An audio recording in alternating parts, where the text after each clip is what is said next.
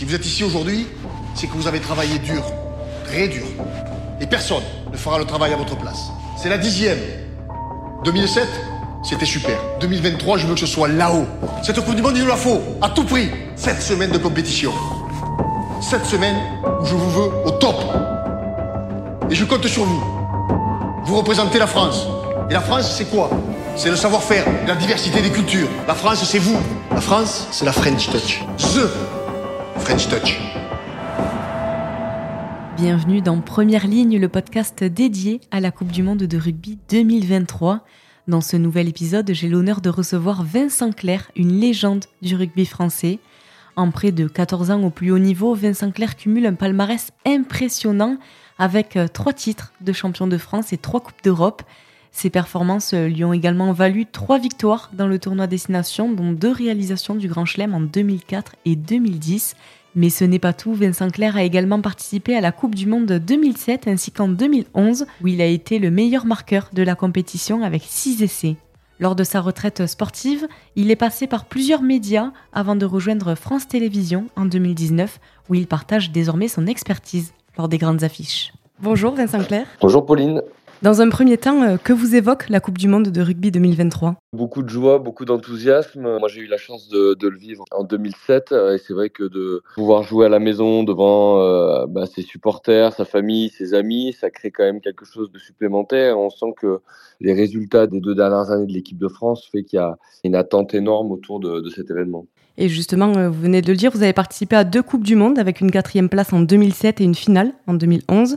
Comment ces expériences ont-elles façonné votre vision du rugby et de la compétition au plus haut niveau? Je crois que c'est quand même euh, une compétition à part et c'est quelque part un aboutissement. Le reste des compétitions, que ce soit le top 14, la Coupe d'Europe, le tournoi destination, etc., c'est des choses qui reviennent régulièrement. Alors qu'une Coupe du Monde, euh, quand on a la chance d'y participer, euh, ben on ne sait pas si ça arrivera de nouveau quelque part. C'est tous les quatre ans, c'est quelque chose de difficile de faire partie du groupe. Donc il y a quelque chose de particulier qui fait rêver dans cette compétition. Et puis c'est une compétition éclair qui ressemble à vraiment aucune autre, où il y a beaucoup de pression. On est dans une espèce de bulle pendant plusieurs mois, donc vraiment tout est différent et, euh, elle, nous amène à vraiment, euh, alors qu'on a des objectifs plutôt court-termistes tout au long de l'année, à avoir des objectifs sur quatre ans pour accéder à une compétition. Donc quand on y est, on a envie d'en profiter et effectivement, elle nous façonne pour arriver au, top de son niveau euh, à un instant T. Et justement, quelles leçons avez-vous tirées de vos expériences en Coupe du Monde qui pourraient être utiles à l'équipe de France actuelle? Ils ont quelque chose de différent, cette équipe de France, c'est qu'ils ont battu tout le monde récemment et ils n'ont pas de crainte contre aucun adversaire. Je crois qu'ils sont assez sûrs de leur force. Je crois qu'il faut surtout saisir les opportunités. J'ai peut-être ouais, deux regrets. C'est la finale de Coupe du Monde qu'on perd à un point et même cette demi-finale de, Coupe du Monde contre les Anglais en 2007. Je crois qu'il faut essayer de, de banaliser l'événement, même si c'est très difficile. Hein, mais euh, ils sont conscients de leur force et il n'y a pas de raison que ça change cette Coupe du Monde. Donc euh, c'est vraiment euh, bah, se mettre dans sa bulle, jouer comme ils le font prendre un, maximum de plaisir et puis se dire que voilà, ils sont dans une dynamique, que l'occasion elle est là d'être champion du monde, qu'il faut essayer de pas la laisser passer.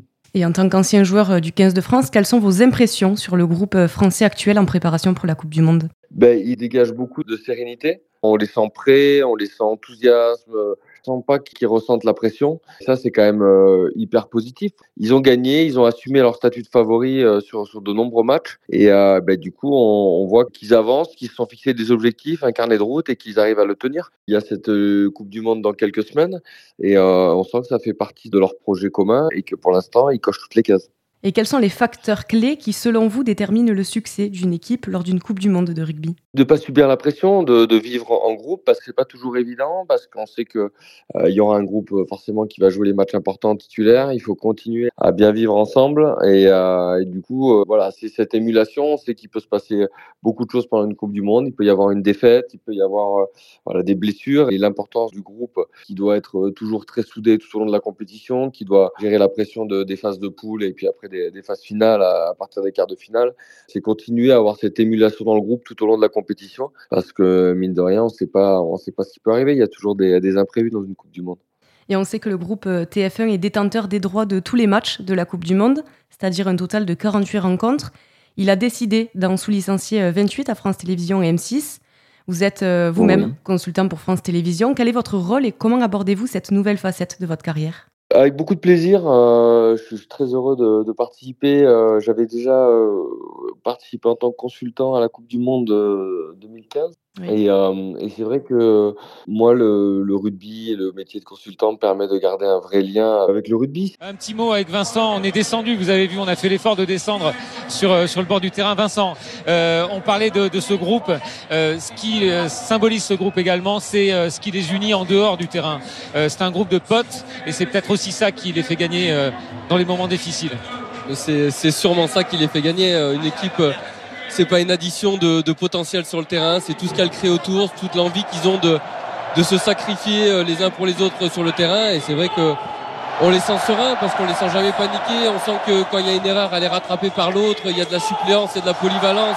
Il y a de l'envie de s'entraider. Et ça, c'est ce qui fait la différence aujourd'hui.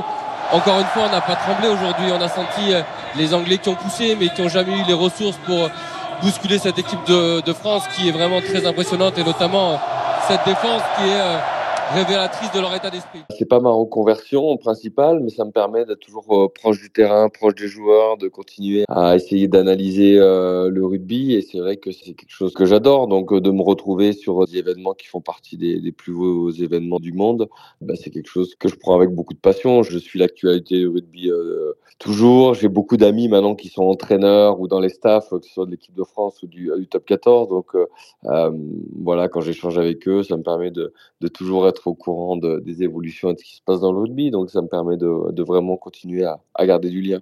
Et justement, euh, comment vous voyez l'évolution du rugby depuis votre retraite sportive et quels sont les défis actuels auxquels les joueurs et les équipes doivent faire face? Euh, l'évolution, elle continue à aller dans le sens de la vivacité, de la vitesse, de l'évitement. On voit des joueurs euh, qui doivent répéter des efforts euh, intenses et de plus en plus nombreux parce que le temps de jeu évolue. Donc on voit qu'on a besoin de joueurs très mobiles, on a besoin de, joueurs très techniques qui sont capables, ben, avec, la, avec la fatigue, de répéter les efforts. Et c'est vrai que ça, on va vers des profils comme ça et peut-être moins d'affrontements. Et ça, c'est vraiment quelque chose qui est, assez positif pour le rugby. Après, aujourd'hui, le vrai défi, c'est de faire attention à tout ce qui est arbitrage. On voit qu'il y, a beaucoup moins de tolérance que par le passé. Et le, moindre geste maladroit, même s'il n'est pas volontaire, euh, peut avoir des incidences. Donc c'est vrai qu'il y a une nouvelle réflexion sur le carton rouge qui est en cours. Mais on sent que le, droit à l'erreur, notamment pour la santé des joueurs et pour les protéger, rend des fois le, le rugby euh, voilà, où il faut être très précis. Et c'est un vrai danger pour l'équilibre de son équipe parce que la moindre erreur peut coûter un joueur pendant tout un match. Donc euh, je crois que le défi aujourd'hui, il est vraiment aussi sur l'arbitrage et après, les joueurs continuent, voilà, c'est vrai, à évoluer, mais dans, un sens qui va vers le, vers le rugby spectacle, et c'est très agréable. Et comment pensez-vous que la Coupe du Monde de rugby en France affectera le rugby français et l'intérêt général pour le sport dans le pays? Ben déjà, euh, je, je, crois qu'en plus de la Coupe du Monde, euh, tout ce qui s'est fait pendant de nombreuses années, et pas que par le rugby masculin, je crois que le, rugby féminin a été très porteur ces dernières années avec les, résultats que les filles ont eus. Euh, le rugby à 7 l'est aussi, donc c'est vrai qu'on a un engouement au niveau de, des licenciés. Je pense que ça va vraiment décoller sur la Coupe du Monde parce que c'est un, événement qui est très populaire, qui va toucher des familles et des jeunes, des jeunes gens, filles ou garçons euh, bah, qui connaissent pas forcément le rugby. Ça va être sûrement un sujet euh, dans les écoles. Donc, euh, si la Coupe du Monde se passe bien, et eh bien, tous ces jeunes joueurs vont avoir des, nouvelles idoles et on va avoir envie de les imiter. Je pense que ça va être très bénéfique pour le rugby français en termes de, de nombre de licenciés. Et puis euh, voilà, c'est toujours le mimétisme aussi. Euh, c'est le comportement qu'auront les joueurs, ce qu'ils vont représenter sur le terrain, vont faire que les, les, les jeunes joueurs vont, vont s'identifier, et essayer de faire la même chose. Donc ça sera sûrement porteur de choses très positives parce que cette équipe de France, en plus, elle a une simplicité qui fait qu'on les aime beaucoup. Et enfin, est-ce que vous pouvez partager avec nous une anecdote que vous avez vécue lors d'une Coupe du Monde? Euh, J'en ai un paquet. Euh, qu'est-ce que non, disons qu'aller mon premier souvenir de Coupe du Monde. C'est vrai que j'avais loupé la Coupe du Monde 2003 et en 2007. Euh, euh, ben, j'avais bataillé pendant quatre ans pour faire partie du groupe.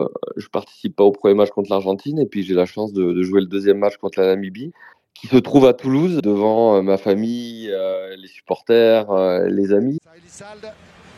Écarte avec ballon qui va jusqu'à Claire, servi par et Vincent Clerc qui va au milieu des perches inscrire le cinquième essai de l'équipe de France. Oh, quelle belle, belle, belle passe Ah, l'ogive, elle est partie, magnifique, de 30 mètres, magnifique passe là-bas sur euh, Vincent Clair, décalé sur la bordure de touche. Michalak, oui, intérieur, c'est parfaitement fait pour Marty, qui peut décaler. Vincent Clair, et c'est un nouvel essai. Le 11e. Ah, que c'est bien joué cette alternance de jeu dans les espaces au large, de jeu par des remises intérieures avec des courses qui vont vers les extérieurs. Et oui, Marty, il a pris l'intervalle dedans, mais avec une course qui doit aller vers les extérieurs à l'encontre de la défense. Et voilà, il vient par l'intérieur, il va retrouver le soutien au large. Et là-bas, bien sûr, l'intérieur de Vincent Clair sur une défense qui glisse était très bien vu, pour pas dire très bien exécuté. Après ce match euh, contre la Namibie qui se passe plutôt bien pour moi, j'avais envie euh, de, de, le partager avec, euh, avec mes parents, mon père, voilà, ma, ma soeur, etc. Donc je m'étais échappé discrètement de, de l'hôtel pour aller euh, rejoindre ma famille, dormir avec eux, passer la soirée avec eux, parce que je crois que j'en avais besoin. C'est euh, voilà, c'était un objectif qui était tellement ancré dans ma tête depuis depuis quatre ans mm. euh, que j'avais envie de le partager avec eux. Donc voilà, j'étais allé les rejoindre discrètement, alors pas pour faire la fête, mais juste pour passer la nuit et la soirée avec eux. Et ça, c'est mon premier souvenir de Coupe du Monde. Et, et voilà, c'est un, un souvenir qui a été très fort pour moi. Merci beaucoup, Vincent Claire, pour votre participation à cet épisode. Allez, avec plaisir. Bonne semaine c'est la fin de cet épisode, merci à vous de m'avoir écouté. Vous pouvez retrouver Première Ligne sur toutes les plateformes de streaming et la page Insta pour plus de contenu. Et si ce podcast vous a plu, n'hésitez pas à me laisser 5 étoiles, des commentaires et à me suivre pour ne pas manquer les prochains épisodes. A très vite. C'est bien, magnifique, c'est wonderful. C'est aujourd'hui que se décide, aujourd'hui, hein. Hein allez, allez, allez, venez, venez maintenant ensemble, ensemble. On serre, on serre, on serre là. C'est parti là. Hein je veux de la joie, je veux de l'amour, je veux de la fraternité entre les peuples. Ces mecs, je veux qu'ils sentent tellement bien ici, en France, qu'ils n'aient plus jamais envie de repartir. C'est simple, cette Coupe du Monde, je veux que ce soit la plus belle Coupe du Monde.